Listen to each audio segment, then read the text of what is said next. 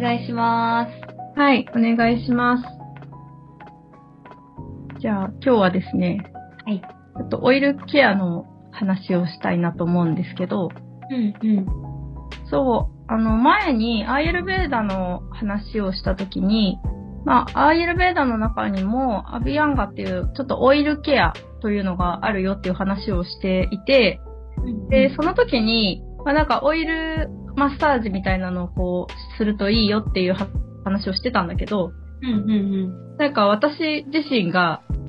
あんまりちゃんと実践できてないよみたいなことを話してて。そうですね。そう。あの、子供と一緒にお風呂に入ったりとかするときとかに、なんかバタバタしちゃってなかなかこうゆっくりできないみたいなことをうんうん。理由に、あんまりちゃんとできてないなっていう話はしてたんだけど、ある時に、いや、でも、やっぱり一回、ちゃんと1ヶ月とか毎日やるとかなんか実践しないとダメだなって思った瞬間がありまして、ちょっとや、やったん、やり始めたんだよね。おー。やり始めて、うん。そしたらね、すごい良かったんですよ。おー。くて、というか私の体質に合ってたということなのかもしれないんだけど、うんうん。うんそのオイルによる効果みたいなのが、なんかすごく自分としては実感があって、でそれがすごい良かったですよ話をちょっとしようかなと思うんだけど、うんうん。で、なんか何が良かったかっていうと、まあ、今までも、まあ、美容液とか、クリームとか、まあそういうところで保湿みたいなことはスキンケアとしてはずっとやってたんだけど、で、やっぱりそのやって、まあつけた時はすごい潤うな、みたいな感じはあったんだけど、例えば日中、まあ朝化粧して外に出て、まあしばらくするとやっぱね、ちょっと乾燥が気になったりとか。まあ、年齢もあるけど、ちょっとなんか小じわが、なんとなくこう、化粧から浮き出てて気になるな、みたいなことはちょっと感じてたの。あー。で、で、それがね、なんか本当になくなったというか、えオイルケアをしやってしばらく始めて、その感覚としての乾燥してるな、みたいなのが本当になくなったし、私前ちょっと結構ニキビというか吹き出物が結構出る。まあ生理前とかね。まあいつもそんなブツブツできてるわけじゃないんだけど、やっぱちょっとこう肌の調子が悪くなるなっていう時に、どうしてもそういうのに悩まされてるところはあったんだけど、そういうのもすごく減った気がする。えー、確かになんか、勘違いかなんかわかんないですけど、その話を聞いたからかわかんないですけど、今日、萌さんなんかすごいツヤ、肌ツヤが、そう。ありがとうございます。なんか、いいなと思って、うん。健康な綺麗な肌だなって今思いました。ありがとうございます。そう、そのね、なんかちょっとその効果が全部出てる結果なのかわからないんだけど、まあね、あの、最近生理が終わったようなタイミングとかもあるから、まあそういうこうね、生理が終わった後って一番多分いい時期とも言われているので、そういうのもあるかなと思うんだけど、でもね、オイルの効果は結構感じてます。へえ、うん。顔ですよね、基本的には。そう。本当はね、全身マッサージをしながらオイルケアをするっていうので、全身ややるといいんだと思うんだけど、まあ私はちょっとまずは顔周り、顔からまああと首、筋ぐらいかな、とかにかけてをやっていて、お風呂の時に、そうやり方としては、お風呂の時にやってるんだけど、まあ、洗顔して、クレンジングして、化粧を全部落として、それにオイルを塗って、顔、顔とあと頭皮か。頭皮と顔と首筋やっていて、顔を中心に、まあオイル普通に手に垂らしてこう、あの、塗って、そのままこう頭皮に、こう頭もちょっとマッサージするような感じで伸ばして、うんうんうん。お風呂に入って、で、あの、実際、ちょっと5分ぐらい浸透させる時間みたいなのが必要なので、うんうん。なんかお風呂を、ちょっとこう、お風呂のちょっと湿気があってあったかいところで、あの、5分ぐらい肌に馴染ませて、まあ、その間にね、なんか子供の体洗ったりとか、しながら、子供と一緒にお風呂入ったりとかするから、こうなんとなくこう5分ぐらい、そんな厳密に5分きっかりはしてないかもしれないんだけど、うんうんうん。馴染ませて、で、ちょっとなんか汗ばむぐらいな時間を置いてから、まあ、マッサージをして流すみたいなぐらいなんだけど、まあそれをね、だからなるべくこう、もう毎日やるようにしてへました。え、それは、まあ、うん洗顔、クレンジングして洗顔して、えっと、うん水気は拭き取りますか？あ、拭き取る。拭き取って、水気を拭き取ったところにオイルを塗るって感じ。え、頭皮は、もう濡らさないでそのまま乾いた状態？うん。頭皮はもうそのままやってしまってるかな。なるほど。えー、何日目くらいで効果感じ始めました？え、何日目ぐらいだろうな。でももうやり始めて、結構経ってると思うんだけど、うんうん。でも1週間とかかな。割と、それぐらいで、うんうあの、乾燥しなくなったな、なんとなくとかは、ん。え実感があったかも。ー、毎日か。あれですよね。なんだっけ、太白ごま油？ねそうそうそうそう。うん。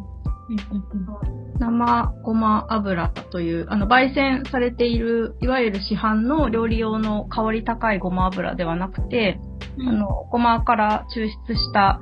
オイルうんを、うんあの、セサミオイルっていうのを使っていうん。る。でも、セサミオイルじゃなくても、あの、人によって、こう、もう少しこう、さっぱりしたというか、あの、すっきりしたオイルがいい場合は、ココナッツオイルとか、あホバオイルとか、いいくつか、あの、あとギーとかね、あの、いくつかオイルの種類あるんだけど、私は、そうね、あの、基本的にセサミオイルう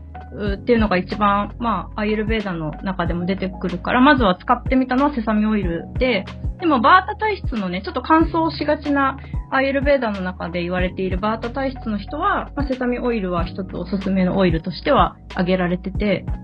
それを使ってます。なるほど。ネットで買ってます？あ、そうそう。で、あの、本当は市販のスーパーとかで売っている太白ごま油っていうその生ごま油でうんできるんだけど、それを使うのには、キュアリングっていう、一回、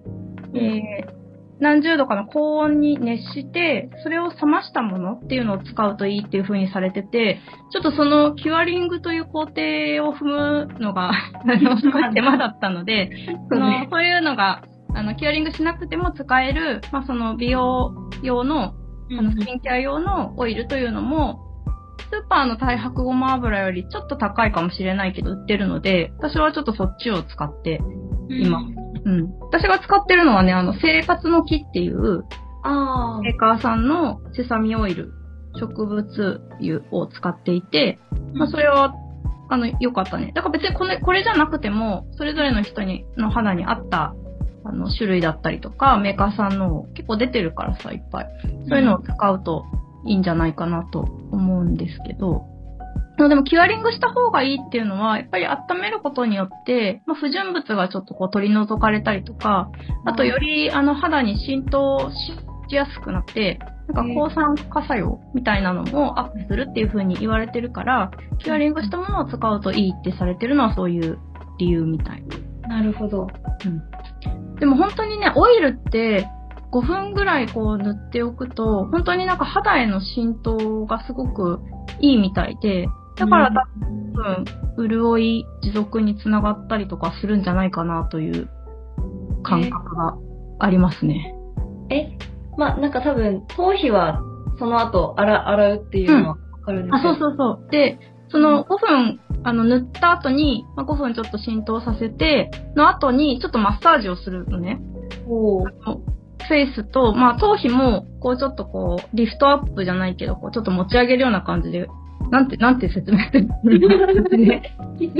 まあちょっとこう、こう、何？ここのこめかみのところから、こう、頭頂までをこう、ちょっとこう、リフトアップさせるような感じで軽くマッサージをしたりとか、あとこの首と、後ろ側の後頭部と首の付け根のあたりとかを、ちょっと軽く指で押してあげて、こう刺激を与えるっていうのと、あと耳耳もちょっとこう、後ろの方にこう、引っ張って、こう少しこう、オイルを馴染ませるような感じで、でも耳のマッサージをしたりとか、あとフェイスは、まあね、ちょっとね、専門的なことはわかんないけど、結構顔とかってツボもあるから、あんまりこう、強く刺激を与えすぎても、多分あんま肌とか、よ、ツボに良くないのかもしれないんだけど、えっ、ー、と、でもなんか優しめに、私の場合はなんか頬骨の下とかをこうグッと力をこう入れて、まあリフトアップさせてっていうのを何回かやりつつ、この顎の下とかに、親指とかでちょっと力を入れながら、こう、リンパ流してあげる感じだよね。こう、耳の付け根からこう、顎の下にかけてのこう、マッサージと、あと、おでこだよね。おでこをこう、上にちょっとこう、へ動かしてやるのと、目の下？で、目の下って結構皮膚が薄いから、あんまりこう力を入れてやっちゃうと逆に良くないと思うので、目の下は、あの、ま、優しく、こう、目尻、目尻っていうのかな？あの、この目の端っこの方に向かって優しくこう流してあげて、最後こう頭頂の方にグッと引っ張るみたいな感じのマッサージをしている。で、まあ首筋はね、あれだよね、こう肩にかけてのところ、首筋っていうとこと、あと鎖骨？鎖骨を、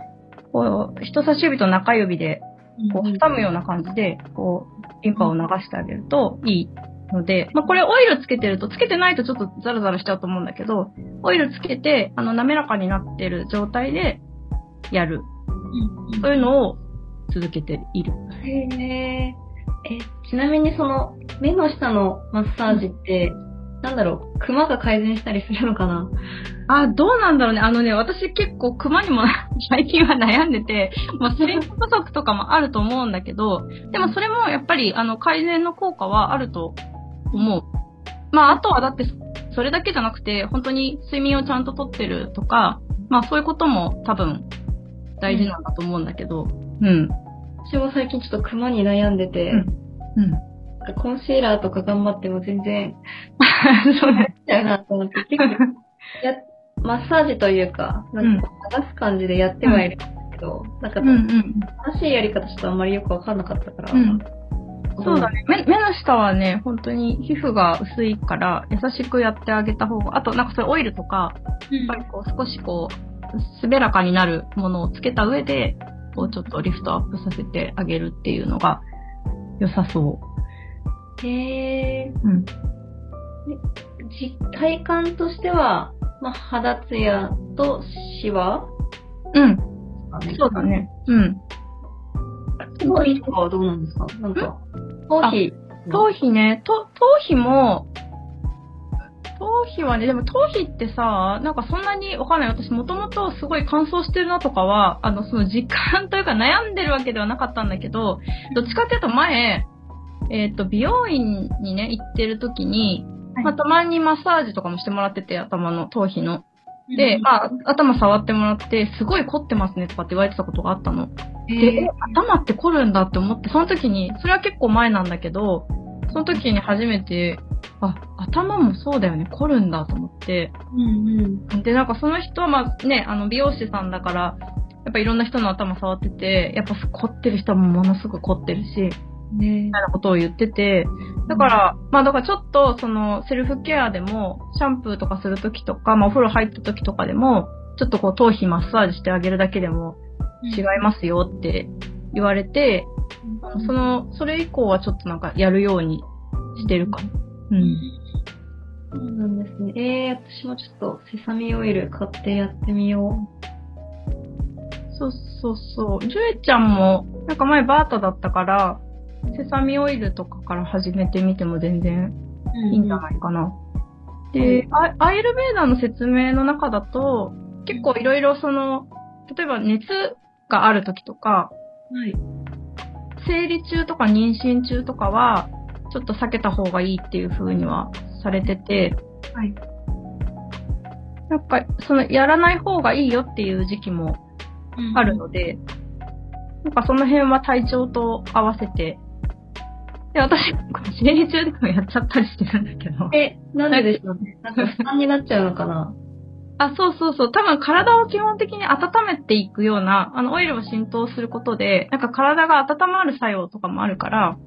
なんか多分、あんまりこう、ね、熱が、熱を、自分が熱がすごい持ってる時とかに、やらない方がいいっていう意味なのかなというふうに理解はしてるんだけど。あ、なるほど。確かに。まあ、あとあれだよね。多分顔だけやるとか、体の一部分だけやるのか、結構全身やるのかによってもちょっと違うのかもしれないんだけど。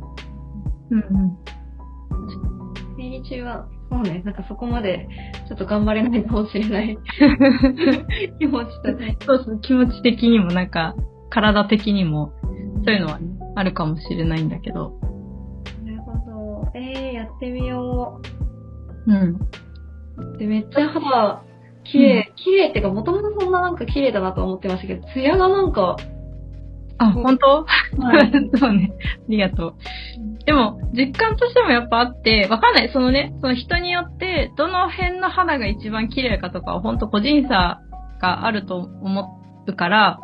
なんかもうこれやったら誰でももうすごい艶やかな肌になれるかっていうのはわからないんだけど、正直。でも、自分で乾燥がちょっと減ったなって、乾燥してるなって感じる瞬間が減ったなとか、なんか自分が結構あの気持ちよくいられるから、ああ、私には合ってたんだなとかっていうのは思うかな。なるほど。うん。あ、ごめんなさい。で、マッサージした後は、うん。えっと、石鹸で洗い流しますか？顔とか、顔は。うん。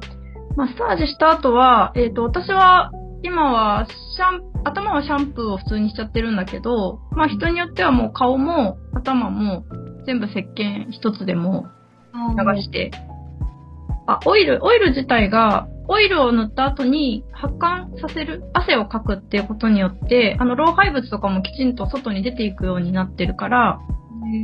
まあ、石鹸とかも人によっては別に使わなくても大丈夫っていうか、流せばもうそれでいいっていう人もいるし、まあ、それだとちょっとやっぱちょっとベタつきが気になるなとかっていうんであれば、まあ、石鹸で軽く流すみたいなことで大丈夫。うん。私は石鹸でちょっと流してるけど、あんまりこう、なんていうの、そのさらにまたクレンジングとか使って顔洗うとかまではしてなくて、ほんと石鹸でやってるかな。それぐらいでほんと十分な感じはする。スキンケアはいつもと変わらず。うんうんうん。あ、でもね、あの、これも前、じゅうちゃんに教えてもらった、あの、イニスフリーというのは買ってみたの。で化粧水もね、ちょっとやってみてるの。何買いました？あ、同じのを買ったかな多分、ブルーベリーのやつブルーベリーの、えー、化粧水ローションだよね。うんうん。ブルーベリーバランシングスキンっていうやつと、いえっと、私ちょうど、そのいつも使ってるクリームが、なんか切れそうなタイミングだったので、うんうん。オーキッドエンリッチドクリームというクリーム？これブルーベリーのラインじゃなくて、多分エイジングケアのラインなんだけど、ちょっとこう結構かなりしっとり系のクリームをちょっと買ってみて、でもこのクリームもね、すごい良かった。まだこれはそんなに使い始めて、そんなに日経ってないんだけど、使った使用感とかは、すごいほんともっちりしてて、なんか浸透してる感じもあるし、肌に気持ちいい。うん。なんかいいなって思いながら今使ってます。私も、その、あれですよね、なんか紫の、紫色の入れ物じゃなかったでしたっけ、クリーム。あ、そうそうそうそう、紫色の。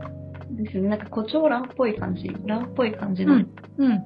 私もね、それ一回使ったことあって、いや、うんうんいいなって思ってたんで、うん。両方おすすめです。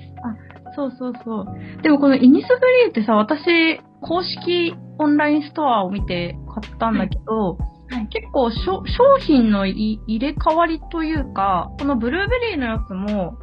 ある一時期は売ってなくてそこで品切れになってて、で、また復活してて、た時に買ったのかな、私。だから結構この商品買おうって思ったやつがなかったりとかして、なんなんだろうね。なんか入れか、入れ替わりが割とあるのか、売り切れ、人気商品は結構すぐ売り切れちゃったりとかするのかとかわかんないんだけど。ああ、どうなんだろう。私、でもブルーベリーのその、化粧水買ってた時は、日本にまだ売ってなかったから、そっかそっか。なんですよ。日本の公式ストア。がなかった時期かな、まだうん。で、できても日本向けにはおろなんか売ってなかったので、うん楽天とかで買っちゃってたんですよね。ちょっと割高だったけど。ああ、そうなんだ。あ、楽天には売売ってたんだね、その時ね。そうですね。多分、公式じゃない別の方がうん、うん。売ってたやつを買ってたんですよ、はいはいはい。あれだよね、多分なんか卸っていうか、あの、セレクトショップみたいなところうんでその、輸入して取り扱いがあるみたいな形では売ってたってことか。そうですね。うんうんうん。あ、そうだよね。なんかイニスフリーさ、いいなと思って、ちょっと会社とかのサイトで見てみたりとかしたけど、日本のジャパンショップができたのって数年前とかみたいだったもんね。そうですね。うん。最近ですね。うん。そうそう。なんかね、値段も手が出しやすいうんうん。価格帯だし。そうそうそうそう。なんか、うん。いいですで、なんかこれはいいなと思って、いいの教えてもらったなと思って、そういうのも取り入れつつ、ちょっとずつその自分が使ってるスキンケアとかも変えてるので、だからもう何が一番効いてるのかはさっぱりわからないみたいなところも 正直あるんだけど、まあでも、オイルを使ってみたところで、今まで、まあ、その化粧水とかそういう美容液とかクリームとかね、そういうのをいろいろ使う中で変えてったよりも、よりもっていうか、まあ、変えてった中では感じられなかった、その良さみたいなのが。感覚としてあったので、でもなんか、やっぱりいいのかなと思いながら続けてるかなるほど。うん。確かに私最近やっぱ冷房がやっぱもうずっと使ってるから、うんうん。が特にまた気になり始めて、うん。あとなんだろうな、多分、えっと、姿勢とかの問題かもしれないんですけど、ちょっと、えっと、鎖骨周りっていうんですかね。うん切れ物がなんかちょっと出始めちゃって。うんうん。なんかオイルマッサージしたらリンパとかちゃんと流して保湿すれば良くなるのかなってふと話聞きながら思ったから私もはいちょっと実践してみます。ね、頭皮はね、あんまり、あれ、あの、そこまで、この顔、顔ほどっていうのあるんだけど、もともとでも私髪の毛とか、頭皮とかは、あんまり自分で悩んでない部位でもあって。うんでも、、ブリーチとかしてるけど、まあ、そこまで今髪のパサつきが気にならないとかはあるかな。そのオイルケアをしてて、うん。え、頭皮にマッサージするんですけど、髪も潤うってことですか？あ、そうだね。まあ、髪の毛を中心にやってるわけではないんだけど、まあ、頭皮から、まあ、髪の毛にも多分ついてる部分もあるっていうか、短いですね。まあ、あのね、シャンプーとか石鹸とかで流しちゃうっちゃ流しちゃうんだけど、まあでも髪の毛っていうのは頭皮にやっぱりなんか効果はあるんじゃないかな。えーうん、でも私日常的でも、外に例えば行くときにちょっとこうつけるヘア、ヘアオイルというか、あの、髪の毛につけるのは基本的にオイルを使っているから、まあもともと髪の毛にはオイルを使ってたんだけどね、そういえばっていうか。スタイリングとしてってことですよね。うんそうそうそう。